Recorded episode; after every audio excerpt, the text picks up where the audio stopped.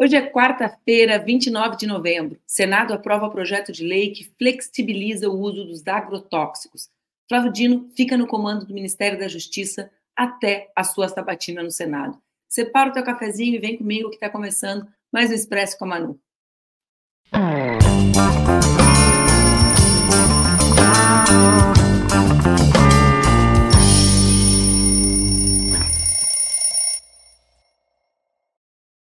Bom dia, bom dia, bom dia. Está no ar mais um Expresso com a Manu, meu programa que acontece entre segundas e sextas-feiras, às 8 horas da manhã, aqui nas redes do Opera Mundi, com transmissão simultânea nas redes Ninja. O Expresso pode ser acompanhado ao vivo ou pode ser acompanhado depois, aqui mesmo no YouTube, ou então no formato podcast. Vocês estão bem? Quando eu falei hoje 29 de novembro. Chegou a dar um frio na acabou, pessoal. Eu tinha dito para o pessoal para a gente fazer os programas do mês de dezembro com trilha sonora de Natal, porque, né, vamos combinar que o programa tá. A gente indo ver, o ano já acabou, não é uma loucura para vocês também, mas no Congresso Nacional a pauta segue a pleno vapor. Ontem, o Senado aprovou o projeto de lei 1459 de 2022, que é conhecido como PL do veneno.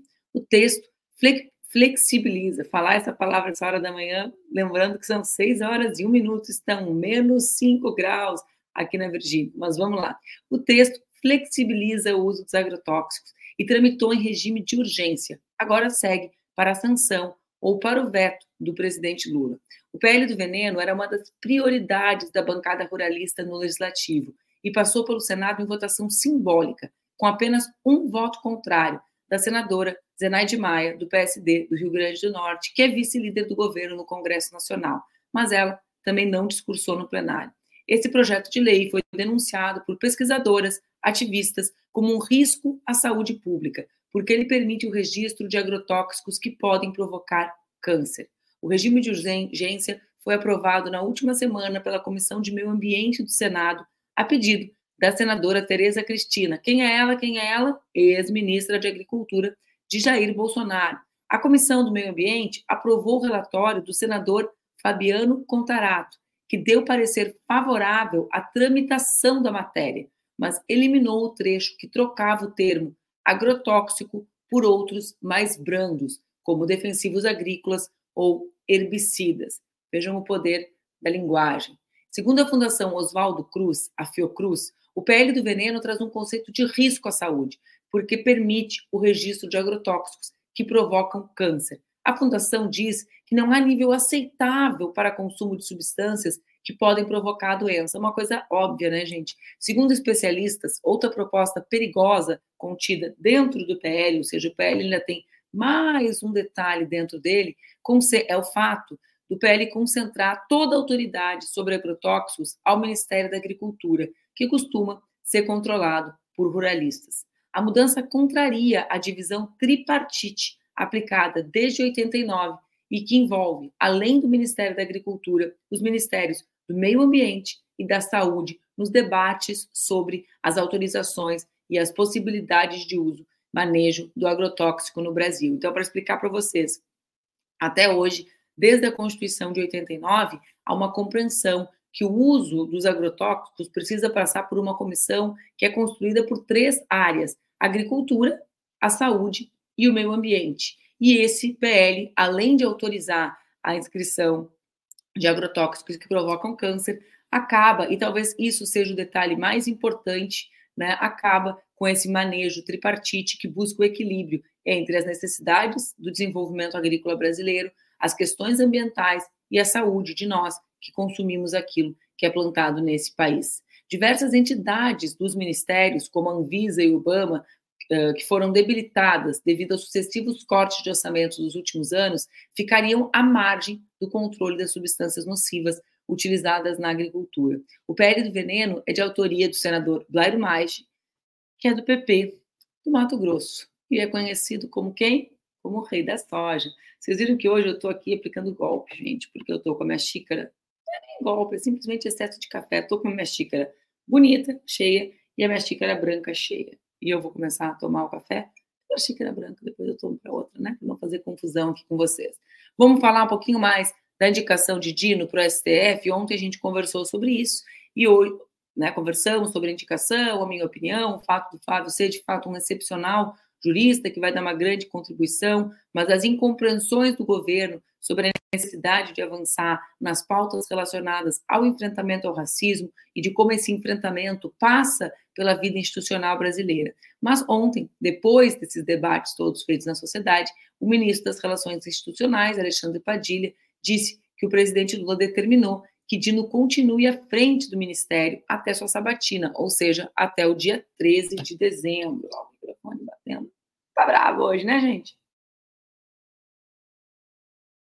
Por que essa data? Né? Porque Lula volta de viagem, né? Ele está tá em Dubai para participar da COP20 e depois ele volta e ainda vai passar pelo Rio de Janeiro para participar da cúpula do Mercosul, que acontece no dia 7 de dezembro. Então, apenas depois da cúpula do Mercosul, lá pelo dia 8, dia 9, dia 10, é que Lula vai bater o martelo sobre quem substituirá Flávio Dino e em qual formato, ou seja, se vai ser o Ministério da Justiça e Segurança Pública ou se finalmente vai ser criado o Ministério de Segurança Pública, a pasta da Justiça vai ser vai ser fragmentada. Então Lula precisa desse tempo e é por isso que Flávio vai ter que conciliar a sua campanha, né, dentro do Senado, buscando os votos dos seus colegas e a sua preparação para a sabatina com as demandas do Ministério da Justiça para atender esse pedido de Lula. Padilha também disse que ainda não existe discussão sobre o desmembramento das pastas, como eu estou comentando com vocês.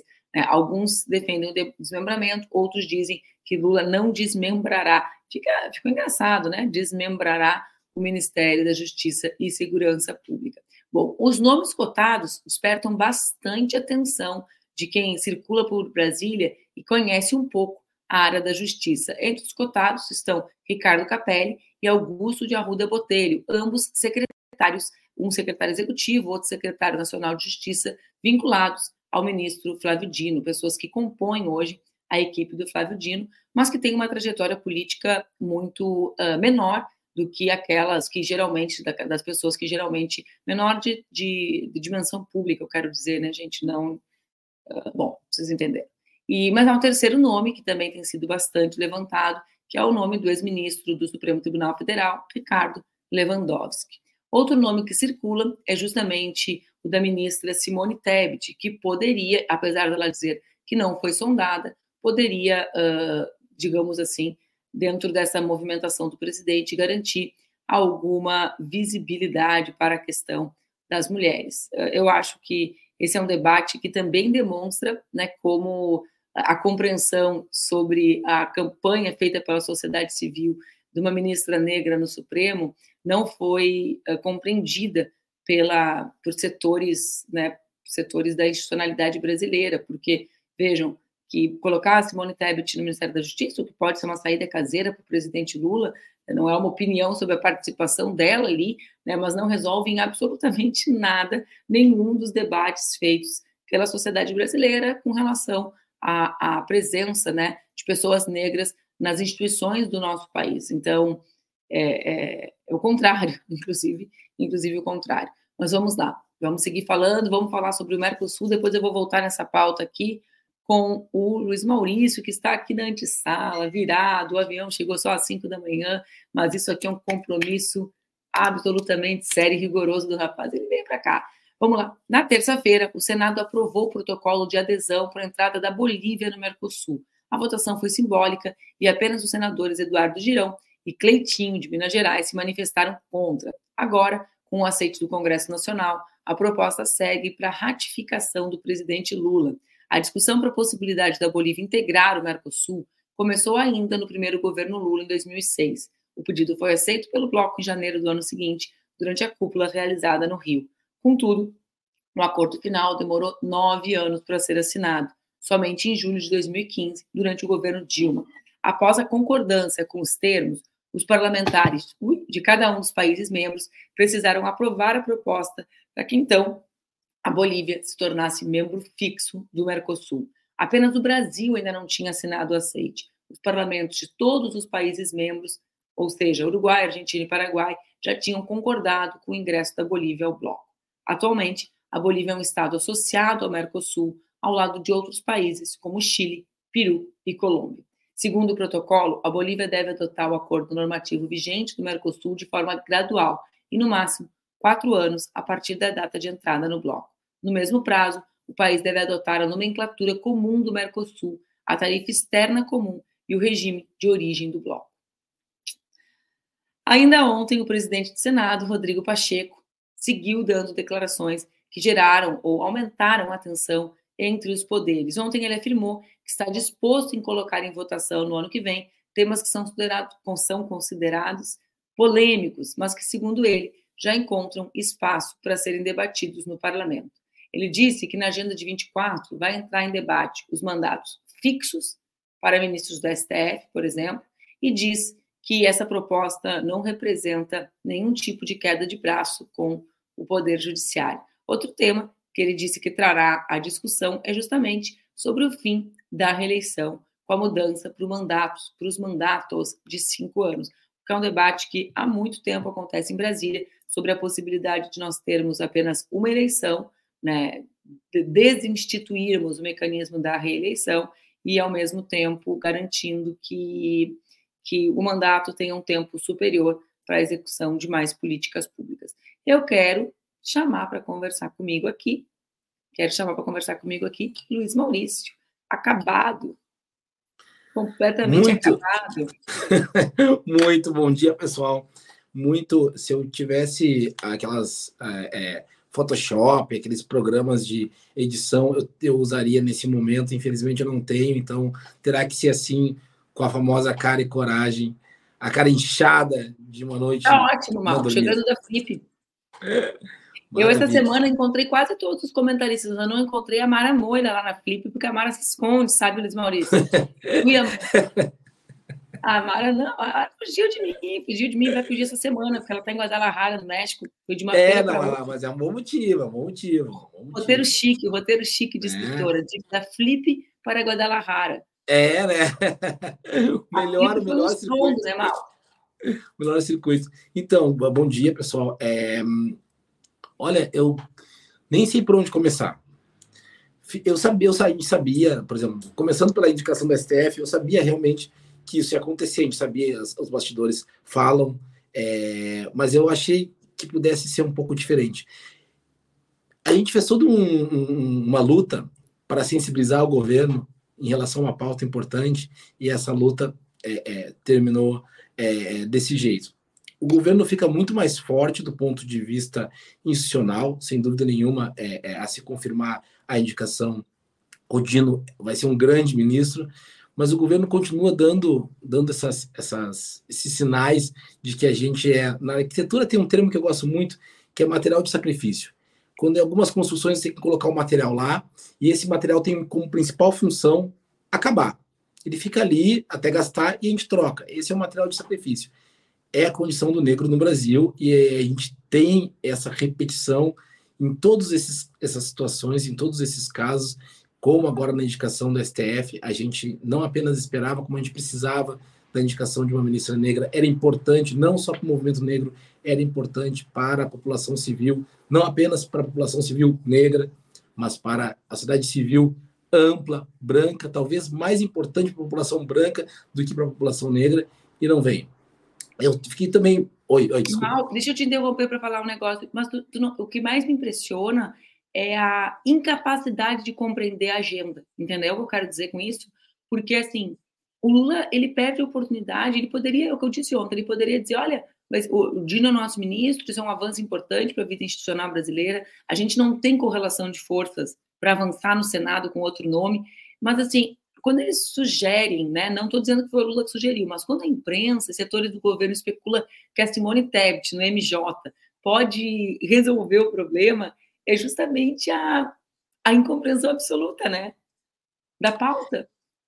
Eu tenho, às vezes eu tenho a sensação de que a gente, quanto mais a gente fala sobre essas coisas, é, menos eles compreendem. Então a gente tem, eu tenho essa sensação de que às vezes a gente está é, trabalhando para o lado errado, assim, a gente contribui para coisas que a gente gostaria que não acontecessem. E, claro, é, é, é essas esses concertos. Aí você vai lá e diz assim: ah, já que não teve uma pessoa negra mulher no STF, eu vou colocar uma pessoa branca mulher no Ministério da Justiça. Já que não teve. Aí são concertos que ficam. aquela coisa que dizia antigamente: a emenda vai ser pior que soneto, e vai, e sempre sai. E aí desvaloriza a pessoa que vai assumir essa, essa, essa posição, desvaloriza a posição e, e invalida o senso de debate que é importante. As pessoas precisam entender, é, precisam sentir que debater é importante e que reivindicar dá bons resultados. E aí elas não sentem isso. Elas têm a sensação, depois que isso acontece, de que não adianta reivindicar, não adianta debater e que fatalmente toda vez que a gente se mobiliza em direção a uma coisa, parece que a gente enfraquece a possibilidade dessa coisa acontecer. É como o se que é uma visão errada também, né, Mal? Não, é, é completamente errado. Completamente Porque, errado. Com certeza, essa luta do, da sociedade civil acumulou muito. As pessoas estão refletindo, estão debatendo, com muita incompreensão. Porque hoje de manhã eu ainda li muito comentário de pessoas dizendo, ou do Joaquim Barbosa, não aguento. Exemplo, né? Joaquim Barbosa, já tivemos uma pessoa negra, veja o que ela fez, que é uma que é uma chave que sempre volta, ou então o que interessa é a pessoa. O que interessa é a pessoa, eventualmente essa pessoa pode ser uma mulher e eventualmente essa pessoa pode ser negra, né? Isso é muito interessante, isso, porque essa chave só funciona para o outro lado, do lado da negação, né? E nos, na autoria, no caso da literatura, também falam isso, assim. Ah, eu não escolho autores por cor, eu escolho autores pelo talento. Aí eu pergunto, e qual é a cor do talento que você escolhe? Qual é o ah, gênero? Eu não sei. É, verifique aí, verifique aí, dê uma olhada. Qual é o gênero do talento que você escolhe? Ah, é pouco importa se é mulher ou se é homem. Eu vejo se a pessoa escreve bem. Aí você faz uma lista de, de autoras, mulheres que escrevem bem, e essa pessoa não leu nenhuma. Aí você faz uma lista de autores que nem escrevem tão bem e ela leu todos. Aí você diz: olha, é, na hora, essa chave só funciona para impedir a, a, o reconhecimento e a entrada de pessoas que estão fora desse, desse, desse, desse, desse cânone particular de vida que as pessoas têm. É, eu, eu, eu, brinquei, até fiz uma brincadeira idiota hoje, ontem, que disse: a gente vai ter que engolir essa indicação com a salada cheia de veneno que estão colocando para nós. E eu, como, como um vegetariano há cinco anos, fiquei muito, muito, muito chateado com a aprovação da, da, da PL, que já se arrastava um tempo e que vai dificultar muito a vida desse sujeito que come muita coisa é, é, é, da terra, mas também dificultará a vida de pessoas que não são vegetarianas e o pessoal tem dificuldade de compreender essa questão do agrotóxico, essa questão da terra, da definição do que, que a gente vai comer e o que vem junto com essa comida. É cada vez mais difícil a gente ter essa, essa, essa, essa decisão, exercer essa, essa, essa autonomia, porque cada vez mais o agronegócio tem se fechado em torno de uma questão muito básica, que é nós definimos o que vocês comem e nós podemos colocar na comida de vocês o que nós desejamos. E isso tem avançado de maneira muito radical. E existe um tema aqui, Maurício, que é assim como as questões que a gente estava debatendo antes, raciais, são absolutamente vinculadas à questão da classe trabalhadora, a esquerda que não debate ampliação de consumo de agrotóxico e redução de controle, porque quando eles quebram a comissão tripartite e tira saúde e meio ambiente do debate, né? O que, que eles fazem? Eles estão, por exemplo, manejo de água, porque esse agrotóxico, plantação de arroz, Rio Grande do Sul, né? Esses dias estava explicando para Laura como é que planta arroz, eu que cresci na metade sul como tu, né? Aí eu falei, filha, imagina uma área alagada, né? Alagada, é um alagadão, né? Precisa de muita água para plantar arroz. Essa água vai para algum lugar depois, é a água que a gente bebe. Então, tanto a questão ambiental quanto a questão da saúde tem um impacto profundo na vida da classe trabalhadora, porque os Ricardo Salles da vida, mesmo liberando agrotóxico, pegam a cestinha e vão comprar, e vão comprar orgânico, que custando mais caro porque produzido em menor escala, né? Então é importante que a gente uh, torne público a ideia de que o PL do veneno ele não vai piorar a comida dos ricos brasileiros. Vai custar mais cara a comida dos ricos brasileiros sem agrotóxicos ou sem agrotóxicos que causam câncer. Mas o povo trabalhador, que já é submetido aos ultra-industrializados, dos oxos da vida, né? Que ficam circulando por aí, que, que comem coisas, as coisas mais baratas, porque cada vez recebem menos salário, então vão ficar submetidos a um regime de ultra-industrializados de um lado e de comida fresca com agrotóxico do outro. Então, de que, que a gente está falando, né, Maurício? A gente está falando de câncer e adoecimento da classe trabalhadora, de menos saúde, porque uh, não é papinho, papinho idiota. O que a gente come é a saúde que a gente tem. Isso aí a minha avó dizia, os médicos dizem, né? Não é, não é nenhuma. E, e aí a gente evidentemente está falando de um, de uma, de um sistema de produção de alimentos em que os mais ricos continuarão comendo com saúde, né? Assim como não comem os ultra-industrializados. Exatamente. É, e, e, ainda por cima a gente tem esse problema do, especialmente a questão cancerígena, o câncer ser uma doença invisível para as pessoas.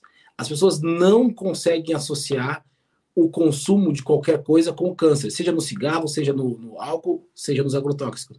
Então, é difícil para elas entenderem que assim, daqui a 10 anos, esse veneno que você ingeriu, que foi vendido aí com a tutela dos governos, por causa do arcabouço dessa mudança da, da lei, ele foi colocado no seu prato com a chancela de que isso é bom, isso é possível, isso é, é, isso é, isso é saudável, aí você ingeriu, e daqui a 10, 20 anos você tem um problema de saúde sério, e você não consegue linkar esse problema de saúde a essa decisão de 10, 20 anos atrás. E isso é particularmente importante a gente falar disso para visibilizar esse processo, essa doença, porque a gente está falando de saúde do trabalhador, a gente está falando do trabalhador que vai aplicar esses venenos, né, pessoalmente. Isso que eu ia falar, Mal. Né? Exatamente. Eu tô, eu tô pensando assim, o Maurício está virado. Chegou às 5 da manhã, eu tô aqui tordoando ele, estou tentando falar mais devagar, mas não estou conseguindo. Sabe o que eu ia falar? Porque eu falei aqui da, do, da comida na mesa do trabalhador.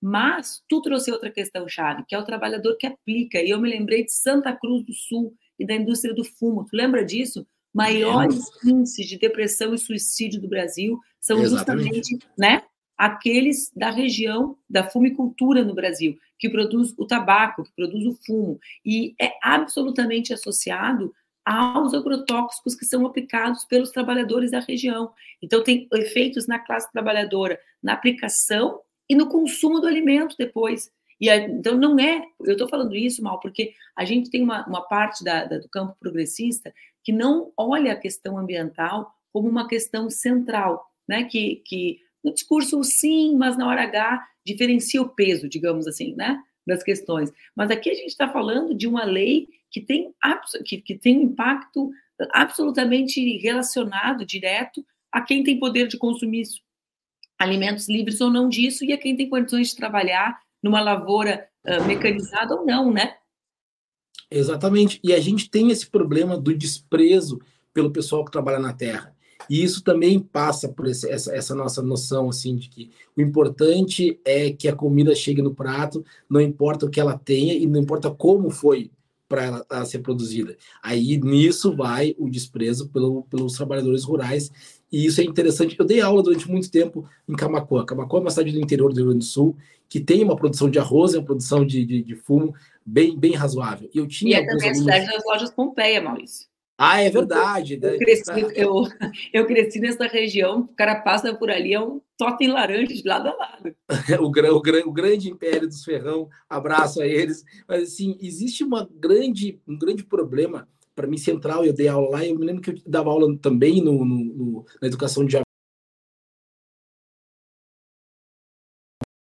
adultos, e aí eu tinha 30 anos, e aí a gente conversava sobre a questão dos agrotóxicos, e eles me diziam, eles me ensinaram muitas coisas, mas a principal foi o seguinte, eles eram, uma, uma aluna minha disse assim, é, como eu posso confiar na qualidade do que vocês me ensinam, se vocês nem sabem me dizer como que o arroz e o feijão de vocês saem da minha propriedade para a mesa de vocês. E aquilo me tocou muito, porque eu disse, de fato eu não sei, e eu pedi para ela nos ensinar e tal, ela deu uma aula sobre agricultura, e lá pelas tantas ela falou o seguinte, essa, essa aluna, ela disse assim, é, infelizmente, cada vez mais a gente coloca mais veneno para que a gente consiga fazer com que a produção renda e consiga manter a nossa terra. Porque há um problema econômico aí, claro.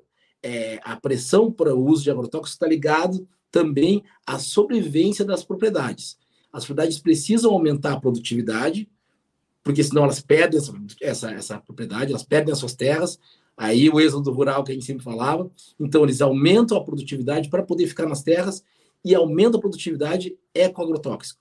E cada vez mais a oferta de agrotóxico pesado tem sido justificada por essa necessidade de aumentar a produção. E é por isso que a gente vê nas, nas feiras de, de, de, de, de orgânicos produtos tão pequenos, tão poucos, pouco vistosos, que em comparação com produtos cheios de agrotóxicos, perdem. A gente olha assim, aquela cenoura grande, bonita e tal, e diz, nossa, essa é cenoura que eu vou levar. Até porque aí vem a outra ponta, até porque a gente fazendo a comida no nosso prato, também esses, esses legumes, essas verduras, essas frutas têm que render no nosso prato também. Mal, sabe, alguém colocou aqui, né, eu, dois temas disso. Um, do que tu está falando, é o impacto do uso de agrotóxicos uh, numa propriedade e a maneira como as propriedades vizinhas são submetidas ao regime do uso do agrotóxico, que é algo que as pessoas não entendem. Né? Então, o que, que eu quero dizer? Se eu sou um grande latifundiário e produzo arroz e jogo veneno de cima, né, de um avião na minha propriedade, eu contamino as propriedades vizinhas. Então, não é simples um pequeno agricultor decidir transformar a sua propriedade numa propriedade livre de determinado tipo de veneno. Isso é importante que as pessoas reflitam, porque tu está falando, né? O pessoal que só viveu na cidade grande, que não tem que nem a gente, o pé no, no, interior do estado, não entende, não entende mesmo a produção de alimentos, né, Mal? Isso gera conflito, gera conflito no campo, né? E é por isso que alguém falou aqui do MST, por isso que a forma como o MST produz de maneira organizada e com escala tem um impacto, né? Por quê? Porque também protege os trabalhadores para não serem submetidos a essa pressão, vou usar o termo pressão, uh, do, do da, da, região, né? Uh, em que em que estão situados. E aqui tem duas questões que são dois mitos que uh, os grandes produtores de, não de alimentos, né, porque eles não produzem alimentos, mas os grandes produtores de soja do Brasil criaram no imaginário brasileiro. Um é o de que não tem produção de orgânicos com escala. E o MSC está aí para desmentir isso, porque o maior produtor de arroz orgânico das Américas é o MST, né? Uh, e, ou seja, tem escala, não é verdade assim que cada um vai ter que ter um quintalzinho para produzir os seus alimentos, porque eles fazem uma espécie disso, né? Ah, tem que ter um quintalzinho. E uma segunda coisa, Mal, eu concordo, eu, eu, enfim, meu pai, eu tenho 42 a 42 anos, eu sou submetida, submetida ao termo certo, a, a uma visão de que não podia consumir agrotóxicos. Meu pai é engenheiro e eu, e eu cresci na metade sul, então eu entendi exatamente o dano daquilo, né, da indústria química ali. Mas o que eu quero dizer é a qualidade dos produtos orgânicos foi absolutamente transformada na última década. Então, claro, né, não é não é o mesmo brócolis, né, imenso, que o cara compra um brócolis parece uma, mas tem produtos de grande qualidade, né? Não é mais aqueles quando eu ia no início dos anos final dos anos 80 na feira ecológica ali, quando só tinha colmeia, que era uma cooperativa de trabalhadores que tinha uma banquinha na frente. Bah, meu pai queria que eu comprasse ali, mas só tinha uns limões esbudegados, sabe? Eu pensava assim, cara, o que, que eu vou comer com esse cara? O que, que esse cara quer que é caro? Então, acho que é importante a gente falar sobre isso. Agora, tem um problema, e o problema é preço. Né? O problema é preço diante da indústria dos ultraprocessados, que cobra muito mais barato a comida, né? E diante de uma produção com, com venenos que, que também tem, tem uma escala imensa. Alguém colocou aqui no comentário, Mal, estou aqui atordoando, eu não vim para facilitar a tua chegada, né, Alice? É. Que o Brasil, que eu vi uma vez, que o Brasil era um dos poucos países com duas colheitas ao ano. E eu quero compartilhar com vocês um negócio. Eu fico impactada como eu, eu vivo nos Estados Unidos nesse ano, como eles respeitam a sazonalidade dos alimentos. Eu entro no mercado, não estou falando que é só orgânico, gente, tá? Não é isso, embora tenha bastante acesso a eles aqui. Eu estou dizendo que eu chego no supermercado agora, por exemplo, só tem maçã. Não tem, não vou comprar moranguinho, não sei o quê, ou seja, não tem pêssego, que era a fruta do verão, né? Então, a, a, o respeito à sazonalidade também tem relação né, com, com a maneira como se, como se organiza a produção. Claro, na, numa, numa sociedade capitalista como a nossa, tem pouco espaço para respeitar os ciclos da natureza, né? Porque é baseado em criar desejo, satisfazer desejo, gerar frustração deles, né, Mal? Isso me lembra muito uma mesa agora na, na, na última flip, uma mesa em que se discutiu brilhantemente essa nossa dificuldade de aceitar o tempo da natureza e de respeitar o tempo da natureza e de tentar impor à natureza o nosso, a nossa temporalidade por inúmeras razões, não, a gente não está aqui fazendo caça às bruxas de, de, de, quem depende do industrializado, mas é interessante ver como essa coisa da não encontrar a fruta, da, a fruta que não é da estação no supermercado, como isso nos agride como consumidor. Como a gente acha assim, não, mas eu tenho dinheiro, então eu tenho o direito de comer pêssego fora de época, por que, que a indústria não faz o pêssego para mim se eu tenho dinheiro, eu estou aqui no, no, no supermercado e eu essa ideia de que a gente é dono do planeta também está por trás do nosso descaso com o aquecimento global e nessa questão do, do, do agrotóxico está tudo junto. A gente tem uma noção de que a gente é dono do planeta e olha que loucura, dono do tempo do planeta. O planeta tem que produzir dentro da minha demanda, porque eu sou o centro de todas as coisas e a minha fome por pêssego tem que ordenar a produção de pêssego no planeta inteiro. Então é uma coisa muito, muito, muito, muito é, sintomática, muito grave e que tem reverberações em pontos que as pessoas acham, que as pessoas dizem assim, ah, esse debate é um debate menor, esse debate é um debate menor. Da esquerda a gente ouve muito isso. Ah, e quantas vezes a gente já foi, a gente vai todo, todo, todo sábado numa feira orgânica aqui no bairro do Bonfim, aqui em Porto Alegre. E aí várias, e a gente, em, em, geral, a gente encontra alguns amigos que são os amigos de feira, que só estão lá. A gente só encontra lá. E aí a, gente encontra, e outras pessoas, a gente faz as fotos, e as pessoas dizem assim, ah, já vem vocês de novo, esquecendo o real problema, que não é o do agrotóxico, o real problema é do emprego. Gente, a saúde é. do trabalhador brasileiro é um tema muito importante para a militância. A Sheila falou aqui, imagina o impacto disso na merenda, entendeu? Porque quando, quando a merenda é comida, a gente está falando de arroz e feijão, que é o, digamos assim, o básico do prato do brasileiro, que é uma refeição absolutamente saudável, a gente está falando de comida contaminada. Então, assim, uh, para mim é importante que a gente debata o PL do veneno com essa dimensão, né, óbvio, da questão ambiental, do impacto ambiental, da retirada do Ministério do Meio Ambiente, com o impacto da saúde, porque o Ministério da Saúde também sai da avaliação, mas, sobretudo, mal, com essa ideia de que o maior impacto vai ser para a classe trabalhadora, vai ser para aqueles mais vulnerabilizados. E esquecer disso, né, imaginar jovens adoentados, né, com, uma, com uma expectativa de vida menor, é algo que tem que fazer a gente a gente refletir. O Paulo está falando dos lençóis freáticos, sim, a gente a gente estava falando sobre isso, a gente é acostumado, né, porque da região do manejo do arroz, então em, em, que a água rápida, muita água é utilizada e muita água volta para a lavoura.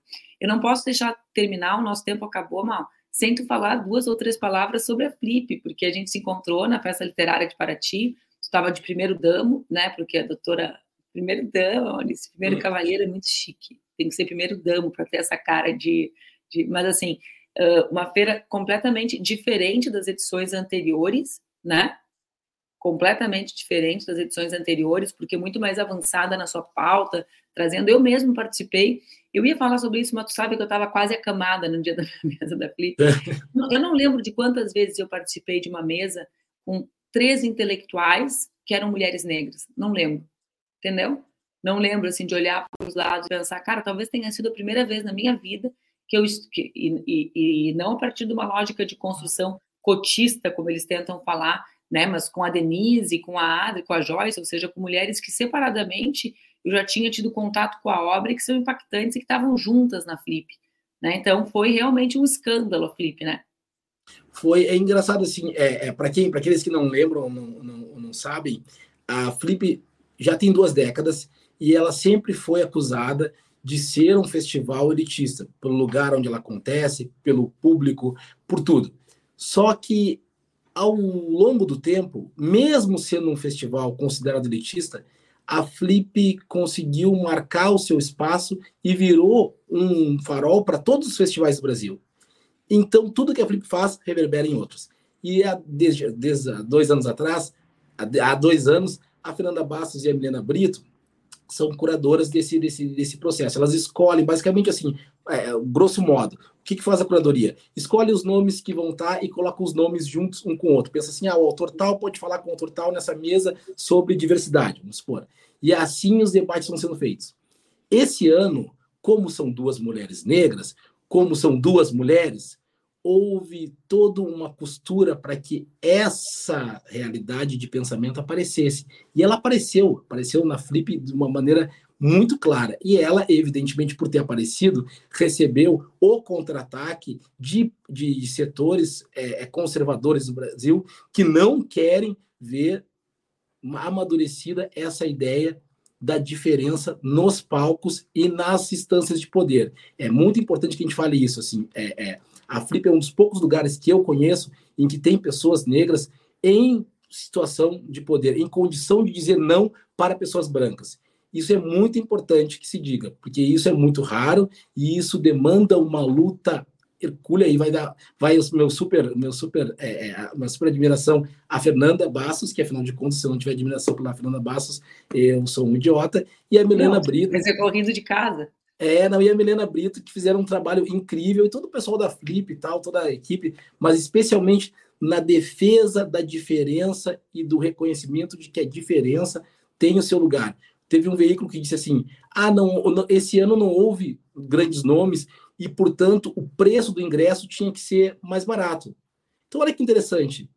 Pessoas negras, mulheres, pessoas, povos originários, quando esses agentes estão no palco, no centro, eles têm que receber menos, eles têm que ser menos louvados, porque eles não são aquelas pessoas que costumavam estar lá e que, na cabeça de algumas pessoas, merecem ser bem remunerados, merecem ser paparicados, merecem ser popstar. Então é muito interessante ver como a Flip meio que é uma espécie de espelho para o Brasil se entender e está fazendo transformações muito interessantes, sim, transformações duras, são, são, são embates que, que se, vão se alongar aí ao longo por, por, muito tempo, mas que já deviam acontecer em outros setores, em outras instituições do Brasil, especialmente as culturais, que, e aí eu digo, as instituições culturais são as que mais estão devendo no quesito racismo institucional, são as que mais estão devendo. Então, assim, é, é, é a Flip deu um grande, um grande exemplo aí. E eu quero terminar indicando o livro da Joyce Bert, que estava na mesa comigo, eu indiquei para muita gente, parecia que eu estava ganhando na indicação, mas que é um livro que chama Se a Cidade Fosse Nossa. A Joyce é uma arquiteta, uma urbanista, eu estudo a questão urbana há décadas já, né, pelo menos duas décadas, e acho que é um dos melhores livros em língua portuguesa, o que a Joyce conseguiu produzir. Então, Maurício, obrigada pela presença, vai descansar, manda um beijo para Fernanda Bastos, ela está lindíssima com aquela barriga de Francisco, está assim, ela estava sublimando as críticas dos grandes é. veículos de comunicação. um, um, beijo bem grande, fica bem, uma boa semana. Valeu, Manu, tchau, gente. Bom descanso. O Maurício terminou rindo, viu? Ah, consegui fazer ele rir virado, veio virado, é muita responsabilidade, gente. Ele chegou às 5 da manhã e ficou nos esperando até às 8.